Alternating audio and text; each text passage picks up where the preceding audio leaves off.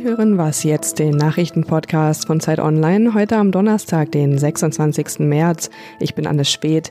Wir fragen heute, was uns im Kampf gegen Corona eigentlich unsere Grundrechte wert sind und was von der Auflösung der AfD-Parteigruppierung der Flügel zu halten ist. Jetzt gibt's aber erstmal die Nachrichten. Der Ausbruch des Coronavirus hat weltweit bereits mehr als 20.000 Menschen das Leben gekostet. Mehr als 470.000 Menschen haben sich mit dem Virus angesteckt. Besonders in den USA steigen die Zahlen weiter sprunghaft an. Dort sind bereits knapp 70.000 Menschen infiziert. Mehr Infektionen gibt es nur noch in China und Italien. In Italien hat sich die Ausbreitung hingegen den vierten Tag in Folge verlangsamt. Das Land zählt mit über 7.500 Menschen, aber weiterhin die meisten Todesopfer weltweit. Wie geht es nun aber weiter im Kampf gegen die Corona-Krise und wie lange noch? Darüber beraten heute die Staats- und Regierungschefs der EU auf einem Videogipfel. In einem Entwurf für die Abschlusserklärung wird unter anderem gefordert, dass ein europäisches Zentrum für Krisenmanagement gegründet wird. Außerdem müsse vorbereitet werden, wie die Gesellschaft wieder zum normalen Funktionieren zurückkehren kann. Die EU hatte wegen des Virus ihre Außengrenzen geschlossen und erstmals die Regeln zur Staatsverschuldung außer Kraft gesetzt. Redaktionsschluss für diesen Podcast ist 5 Uhr.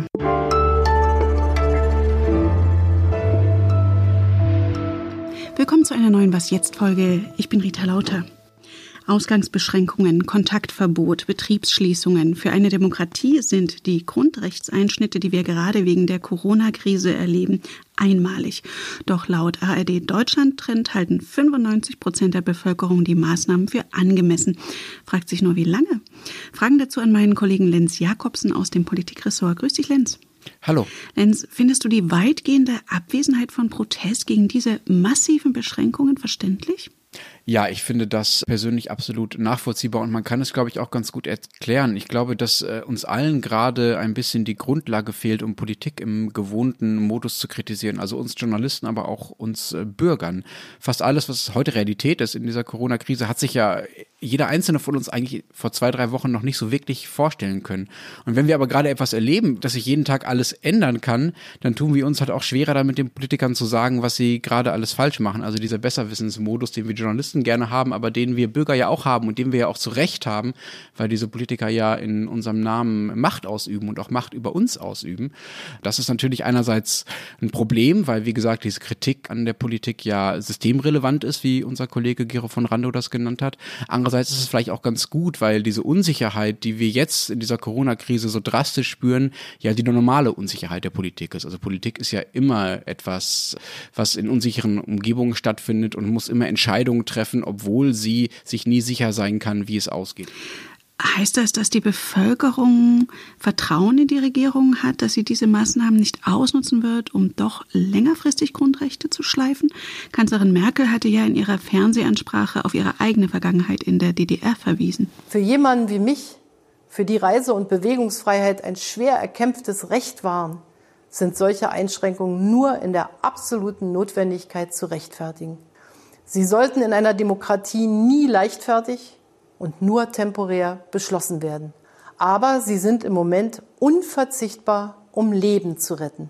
Ja, ich habe den Eindruck, dass die Bevölkerung da ein gewisses Vertrauen hat und ich habe zumindest bisher auch noch keine Indizien dafür gefunden, dass äh, die Regierung, also diejenigen, die diese Entscheidungen treffen momentan, dass die darauf hinarbeitet, wie du sagst, die Grundrechte zu schleifen. Also das Zitat von Merkel ist ein Beispiel dafür, aber auch bei anderen Akteuren ähm, wird ja sehr viel Wert darauf gelegt zu sagen, dass das bitte, bitte nur kurzfristig gelten soll und dass alle wissen, wie groß die Einschnitte sind. Aber das kann sich natürlich alles jederzeit ändern, in dem Moment, wo sich die Lage ändert. Aber für einen Moment würdest du sagen, dass dieser vielbeschworene Vertrauensverlust in die da oben, das Establishment oder die Eliten, was ja oft von rechtspopulistischer Seite vorgebracht wird, verfängt in diesen Krisenzeiten nicht so recht. Äh, klar, die AfD kommt mit dieser Erzählung, mit ihren Themen gerade äh, nicht so durch. Man muss ja immer dazu sagen, wir haben erst ein paar Tage dieses Ausnahmezustands hinter uns und niemand weiß, wie lange das dauert und wie es weitergeht. Ich denke, diese Ungewissheit ist der Hauptgrund dafür, dass es momentan so ruhig ist. Aber man muss auch dazu sagen, die Opfer und die Schäden sind auch noch nicht so groß. Und in dem Moment, wo sich das ändert, also in dem Moment, wo mehr Leute sterben an dieser Krankheit, in dem Moment, wo die Ausgangsbeschränkungen vielleicht noch schärfer werden, in dem Moment wird natürlich auch der Frust größer werden und wird ein Ventil suchen. Und das kann natürlich auch wieder gegen die Regierenden gehen. Was denkst du denn, wie lange hält insgesamt diese Zustimmung zu diesen Einschränkungen? Der FDP-Chef Lindner entdeckt ja gerade seine Bürgerrechtsseite und sagt, der aktuelle Zustand widerspreche der menschlichen Natur müsse deswegen Schritt für Schritt, aber so schnell wie möglich überwunden werden. Ehrlich gesagt, ich kann es nachvollziehen, aber ich finde es so ein bisschen hohl. Also wenn man sich genau anschaut, was Lindner da sagt, dann sagt er, das ist alles ganz schlimm und es soll bitte bald anders werden. Das ist ein Satz, dem würde, glaube ich, niemand widersprechen gerade. Ja, und das einfach nochmal festzustellen, ist so ein bisschen Umsonstpolitik. Und ich glaube, jetzt zu sagen, man soll doch bitte nach Ostern wieder anfangen mit dem normalen Wirtschaftsleben, wie das einige CDU-Politiker tun, das finde ich zu steil. Wir wissen nicht, wie es weitergeht. Und ja, die Wirtschaft ist wichtig, weil auch hinter dem Wirtschaftsleben ja Menschenleben stecken und Existenzen, aber die virologischen Argumente sind gerade auch wichtig und das jeden Tag neu abzuwägen, ist Aufgabe der Politik und jeden Tag neu darauf zu schauen, ob diese Abwägungen aus unserer Sicht richtig getroffen werden, ist dann Aufgabe von allen anderen. Danke dir, Lenz. Gerne.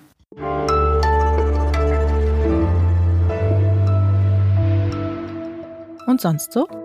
Wir haben das ja an dieser Stelle schon ein paar Mal erwähnt. Wir bei Zeit Online arbeiten wie viele andere auch zurzeit im Homeoffice und müssen immer mal an Videokonferenzen teilnehmen. Dabei werden einem mehr oder weniger freiwillig auch Einblicke in die Privatgemächer der Kolleginnen und Kollegen gewährt. Unordnung ist dann natürlich peinlich, aber Andererseits hat man in diesen Zeiten auch genug anderen Stress. Vor einem ähnlichen Problem stand ein Softwareingenieur aus Massachusetts, doch in der Videokonferenz sahen seine Kollegen ein stilvoll und teuer eingerichtetes Apartment im Hintergrund. Manche Kollegen wurden schon neidisch, aber am Ende klärte der Mann sie auf. Er hatte einfach ein schickes Wohnungsbild aus dem Internet auf Leinwand ausgedruckt und hinter sich aufgestellt. Seine Begründung? Viele Leute machen nicht jeden Tag ihr Bett und ich bin sicher nicht der Einzige, der nicht sein unaufgeräumtes Schlafzimmer zeigen wollte. Tja, für mich kommt dieser Trick jetzt ein paar Tage zu spät, aber vielleicht nützt es Ihnen ja was.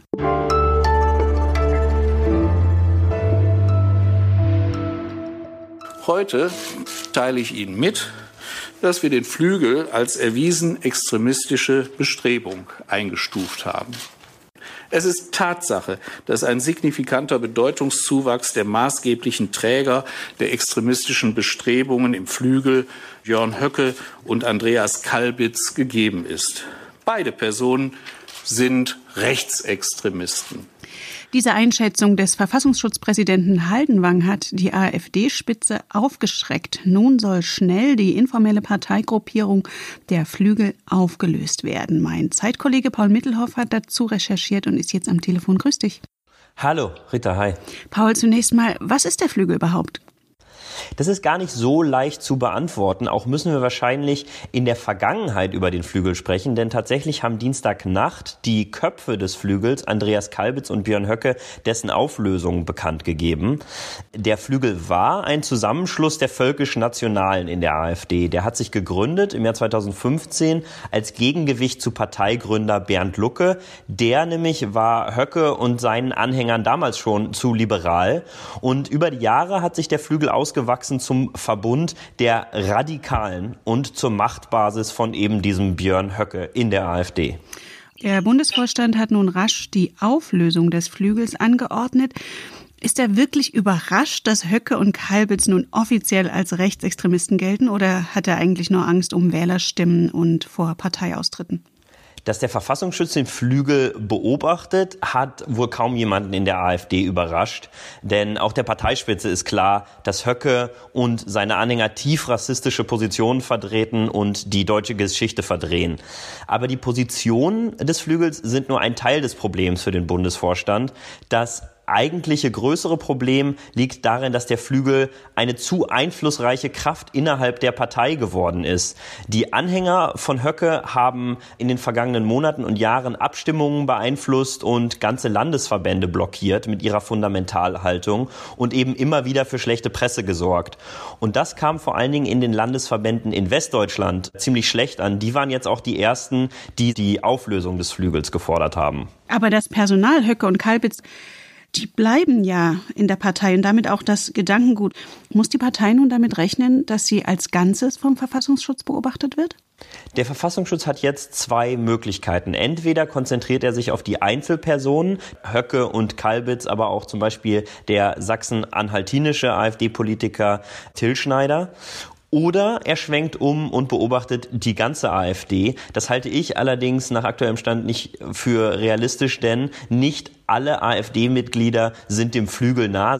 Und die AfD hat 35.000 Mitglieder. Es wäre also ein enormer Aufwand, diese Partei zu beobachten. Es gibt diese beiden Optionen und es wird sich jetzt zeigen, welche der beiden der Verfassungsschutz ergreift.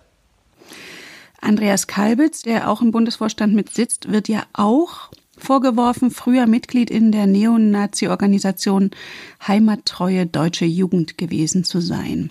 Wenn das stimmt, dürfte er laut Parteiregeln gar nicht in der Partei sein, ist aber sogar an der Spitze. Kalbitz gibt selbst zu, 2007 an einem Zeltlager der HDJ dabei gewesen zu sein, aber nur um reinzuschnuppern. Das ist wiederum schwer vorstellbar, denn die HDJ ist kein offener Treff, sondern eine ziemlich verschworene, vom Verfassungsschutz beobachtete Neonazi-Organisation, beziehungsweise sie war das bis zu ihrer Auflösung und da kann man eigentlich nicht einfach reinschnuppern. Jetzt hat der Spiegel kürzlich berichtet, dass dem Verfassungsschutz eine Mitgliedsliste vorliegt, auf der eine Familie Andreas Kalbitz als Mitglied eingetragen steht.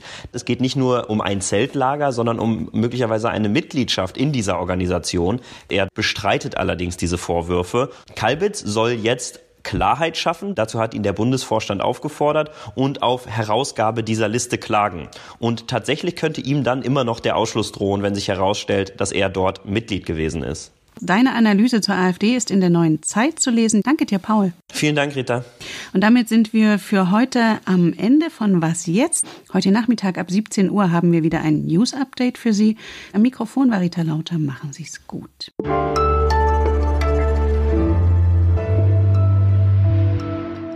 Ja, was denkst du, wer geht eher? Wird wieder ein Parteichef verschlissen wie in der Vergangenheit oder das Duo Kalbitz-Höcke?